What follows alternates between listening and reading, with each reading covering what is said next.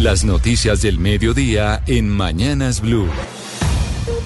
Camila, muy buenas tardes. La saludo desde el recinto de sesiones del Senado de la República en el Capitolio Nacional, donde hasta ahora se espera la llegada no solo de los congresistas, sino también de los tres candidatos al cargo de magistrado de la Corte Constitucional, Cielo Rusinque, eh, Gerardo Vega y Vladimir Fernández. Le cuento que a esta hora solo ha llegado una candidata, Cielo Rusinque, quien muy juiciosa ya se encuentra aquí en el puesto asignado para la votación. Le voy a mostrar un poco el panorama de lo que está ocurriendo a esta hora en el salón de sesiones total soledad. Como se puede evidenciar, no han llegado solo muy pocos congresistas, han llegado a este compromiso, un compromiso que había iniciado, se había citado inicialmente para las 3 de la tarde, pero ayer se había anunciado a las 11 de la mañana. Y hacia las 11 de la mañana llegó una comunicación del secretario Gregorio El Hash eh, diciendo que la sesión iba a empezar a las 12. Bueno, son las 12 y 3 minutos y nada que arranca esta sesión plenaria. ¿Cómo va a funcionar? Cada candidato va a tener de 10 a 15 minutos para exponer su visión sobre el cargo de magistrado de la Corte Constitucional y se espera que una vez después de eso se dé la votación para elegir al reemplazo de Alejandro Linares. Sin duda, la gran discusión o la gran polémica es que hay sectores independientes y de oposición quienes han señalado que esta votación debía darse después de la audiencia, es decir, en una sesión posterior y no de forma inmediata, garantizando que los congresistas pudieran analizar las hojas de vida y la intervención en la audiencia por cada uno de los candidatos. Hay incluso voces que hablan de que van a proponer aplazar la sesión. El verdadero problema ahora es el quórum, Camila, porque podría darse que no lleguen los congresistas y que esta sesión se aplace, tal vez de pronto para después de elecciones. Andrés, usted está en estos momentos allá en el Senado de la República. Muéstrenos un poquito cómo está. Es decir, cuando usted nos habla del quórum, ¿quiere decir que los congresistas no están ahí presentes? ¿Está completamente vacío el recinto? Le, voy a mostrar, solo han llegado. No ha llegado nadie. Ese salón está completamente vacío. Antonio José Correa, Lirio Barrera, quienes sí muy cumplidos ya están aquí en el recinto de sesiones. Y le cuento que hubo mucha dificultad, por ejemplo, para sesionar la comisión primera del Senado que tenía una votación sobre el proyecto de ley de Agencia de Seguridad Digital y no se pudo votar porque de un momento a otro se desbarató el quórum. Entonces hoy el quórum se está convirtiendo, mire, aquí acaba de hacer su ingreso el doctor eh, Vega al recinto del Senado. Bueno, poco a poco empiezan a llegar, pero pues está todavía muy demorado. Pero poco a poco empiezan a llegar, pero entiendo que habían citado a las 12. Entonces eso de la puntualidad de los congresistas no es eh, pues lo de ellos. O sea, era a las 12 que iban a empezar a escuchar a los, a los candidatos a magistrado de la Corte Constitucional. Y no, y no veo a nadie escuchando ahí a ninguno. El único cumplido fue Andrés. El único cumplido fue Andrés para mostrar y reportar a los, a los oyentes de Blue Radio desde el Congreso de la República. Y si usted le suma que tenemos transmisión de fútbol aquí en Blue Radio, pues los congresistas, algunos querrán irse a escuchar el partido que a atender las responsabilidades del Congreso. Pero bueno, vamos a esperar si cumplen con este deber de elegir magistrado de la Corte. Sus apuestas, ¿eligen o no eligen hoy, Andrés?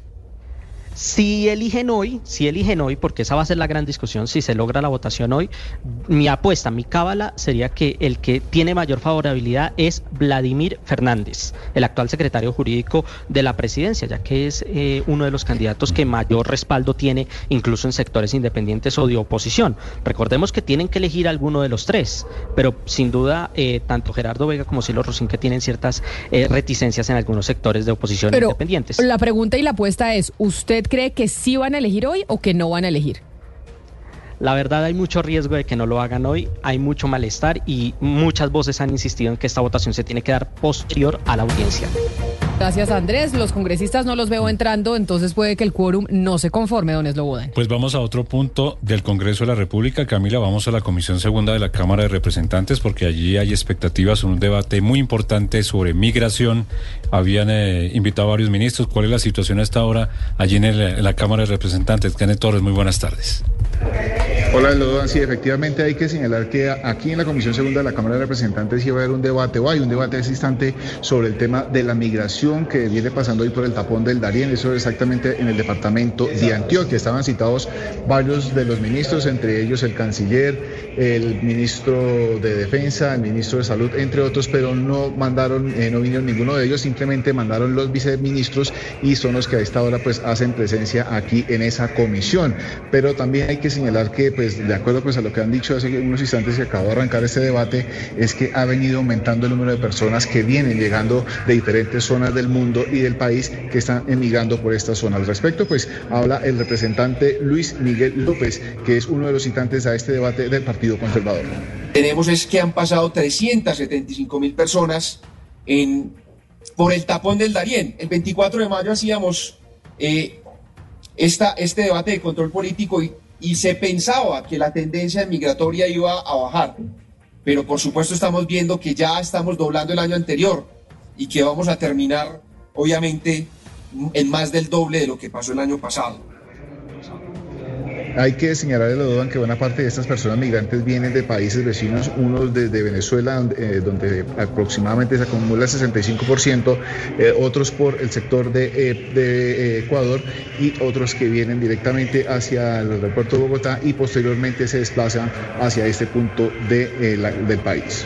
Gracias, Kenneth, desde el Congreso de la República con ese debate de migraciones. Una noticia importante tiene que ver con la decisión de la aerolínea estatal Satena de suspender las operaciones en la ruta Bogotá-Caracas y Caracas-Bogotá. Sin embargo, Wingo firmó un acuerdo de protección con dicha compañía para transportar a los pasajeros que tenían tiquete con Satena. Es decir, si usted tenía comprado un tiquete con Satena para ir Bogotá-Caracas o Caracas-Bogotá, esa ruta la va a cubrir Wingo. Oscar Torres. Y es que este acuerdo les permitirá a los viajeros de Satena trasladar sus reservas a Wingo para así continuar con sus planes de viaje entre Colombia y Venezuela sin ningún inconveniente. Y es que son cientos de personas que en este momento tienen tiquetes comprados con Satena y que después de que este fin de semana esa aerolínea anunciara que ya no continuará con la ruta Bogotá-Caracas quedaron a la deriva. El acuerdo de protección de Wingo aplicará a los vuelos de octubre, noviembre y diciembre de 2023, ya que son las fechas que alcanzó a comercializar Satena en la ruta sus los pasajeros interesados deberán comunicarse únicamente con los puntos de contacto de Satena y esa aerolínea se encargará de tramitar el traslado de la reserva a Wingo. Y cambiamos de tema porque la Fiscalía radicó en las últimas horas el escrito de acusación contra Ronald Rodríguez, recordemos, el subdirector de la Unidad Nacional de Protección, quien debe responder en juicio porque según la Fiscalía tenía una empresa criminal con el llamado narcochofer Manuel Castañeda para traficar droga precisamente en carros de esa entidad, de la Unidad Nacional de Protección. Juanita Tobar.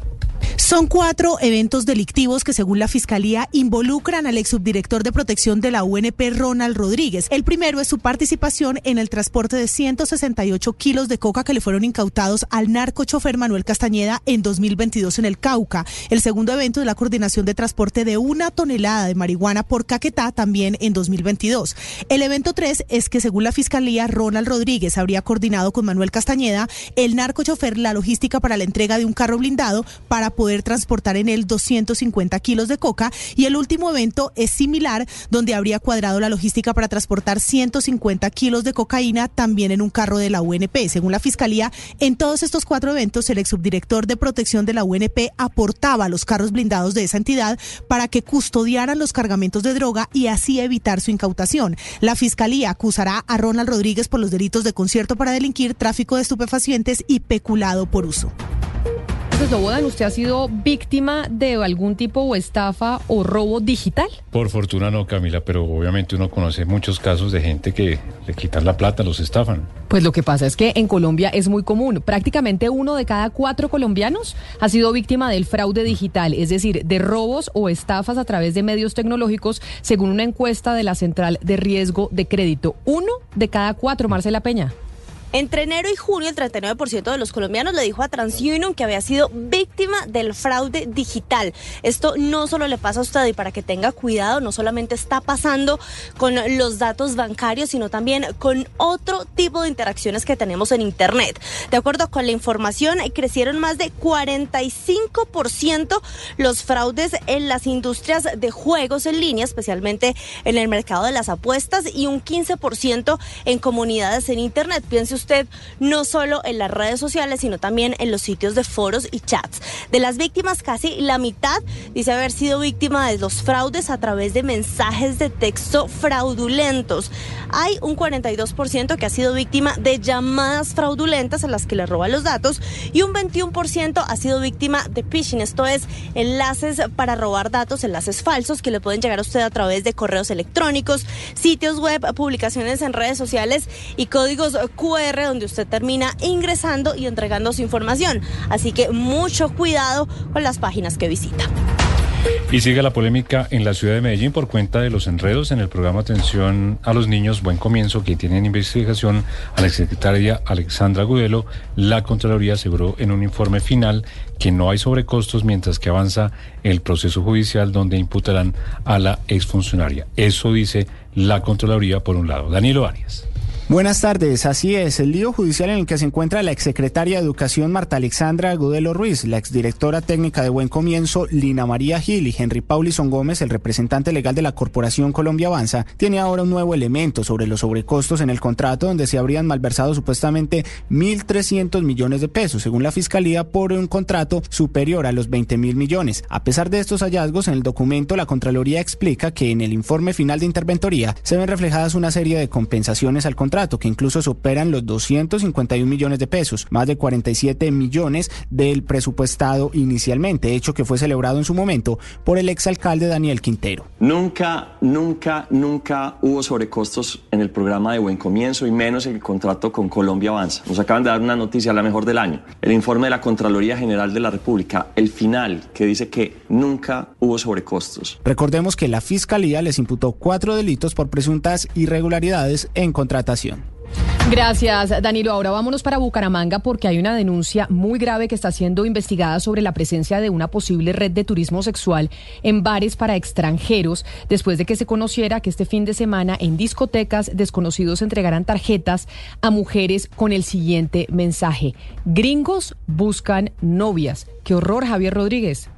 El alcalde de Bucaramanga, Juan Carlos Cárdenas, anunció que se dio traslado desde la Secretaría del Interior a la Policía y a la Fiscalía de una denuncia que apareció en redes sociales donde se afirma que llegó el turismo sexual a los bares de la ciudad. En su cuenta de X, la comunicadora social Gabriela Jaimes posteó dos fotografías de tarjetas que están entregando a mujeres en la zona rosa conocida como Cuadraplay, que dicen, gringos buscan novias todos los días de semana barra libre y se apuntan unos contactos telefónicos de Estados Unidos y Polonia. Siempre estaremos desde la Secretaría del Interior y la Policía actuando para que realmente todos esos problemas del día a día se resuelvan. Representantes del gremio de bares en Bucaramanga anunciaron que se unen a la investigación para determinar si existen redes de turismo sexual en el sector conocido como Cuadraplay, ubicado en el barrio Cabecera de Bucaramanga. La noticia internacional. Por primera vez, un mea culpa después de 11 días de guerra. El jefe de la inteligencia militar israelí, el general de división Haron Haliva, ha distribuido una carta a sus subordinados en la que reconoce que el cuerpo de inteligencia no pudo anticipar el ataque de Hamas del pasado 7 de octubre desde Gaza y que él ha asumido toda la responsabilidad. El documento fue publicado por los medios israelíes y confirmado por un portavoz militar. En el terreno, la situación sigue siendo crítica para Gaza. Ya son 3.000 los muertos en la franja y la organización internacional Save the Children ha anunciado que más de mil niños han muerto debido a los ataques y bombardeos israelíes. Es decir, uno de cada tres muertos en la franja es un niño. El Consejo de Seguridad de la ONU tiene previsto volver a reunirse hoy en Nueva York, por lo que es preciso acordar un alto al fuego para salvar las vidas de los niños y de los civiles inocentes, ha dicho Save the Children. La noticia deportiva. La noticia deportiva llega desde Italia y es que el medio italiano Di Marcio afirmó que Juan Guillermo Cuadrado sufrió una inflamación en el tendón de Aquiles de su pie izquierdo. Con esto Juan Guillermo se perderá los próximos partidos de la Serie A con el Inter de Milán. Por ahora el Inter inició exámenes médicos para determinar el tiempo de recuperación de Cuadrado, que por ahora se perdería el partido de este sábado frente al Torino.